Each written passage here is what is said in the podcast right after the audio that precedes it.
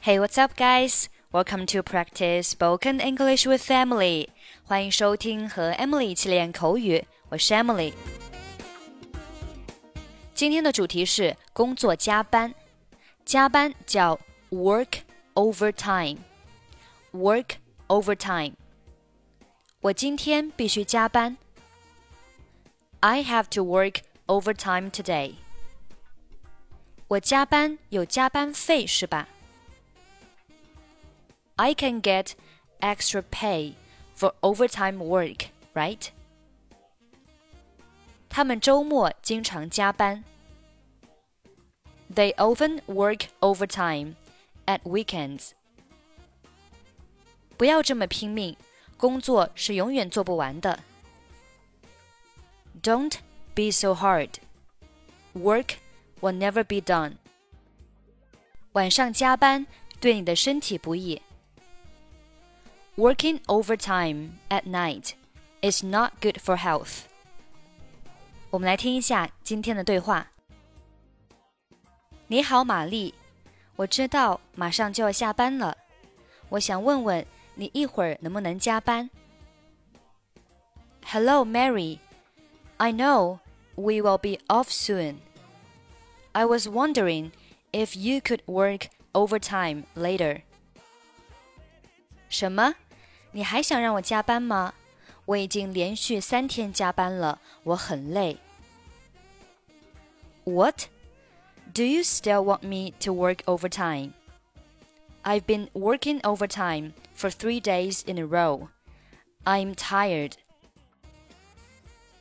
我知道你这段时间真的很辛苦，不过你也是知道的，本周末就是这个项目的截止日期了。 你如果帮我这个忙，我一定会给你大笔报酬的。I know you've had a really hard time, but as you know, this weekend is the deadline for this project. If you do me this favor, I will pay a large sum of money. 好吧，我知道截止日期快到了，原本是计划明天加班以示诚意的。 all right. I know the deadline is coming, and I was planning to work overtime tomorrow to show my sincerity. 我相信咱们团队一定能按时完成任务。I'm sure our team will finish the task on time. 当然了，大家已经付出了很大的努力在这个项目上。Certainly everyone has put in a lot of effort. 完成之后，我计划集体出国旅游。你觉得哪些国家适合我们去？After the project has been complete, I plan to take everyone to travel overseas. Which countries do you think are suitable for us to go?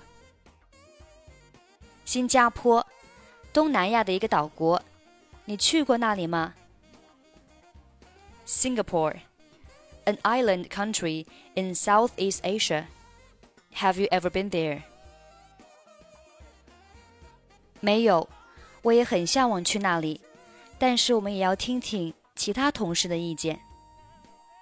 Nope, I also want to go there, but we also have to listen to the views of other colleagues. 当然了，或许我们会有更好的计划。Sure, perhaps we have a better plan. 到时候我们可以在一起讨论一下。现在还是得加班，努力完成任务。Then we can discuss it together. We still have to work overtime to get the job done.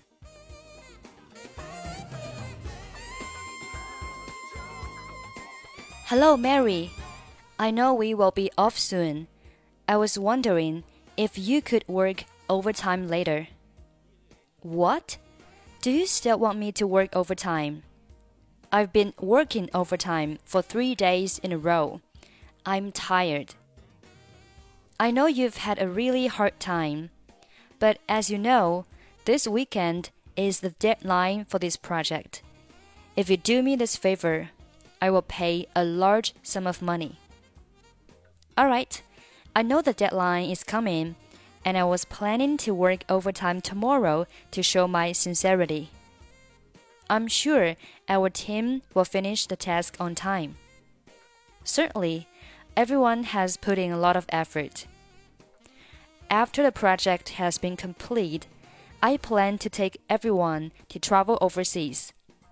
Which countries do you think are suitable for us to go?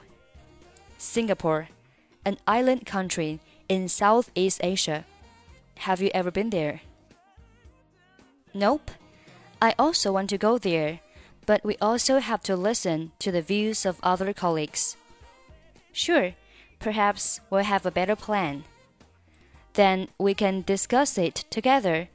We still have to work overtime to get the job done.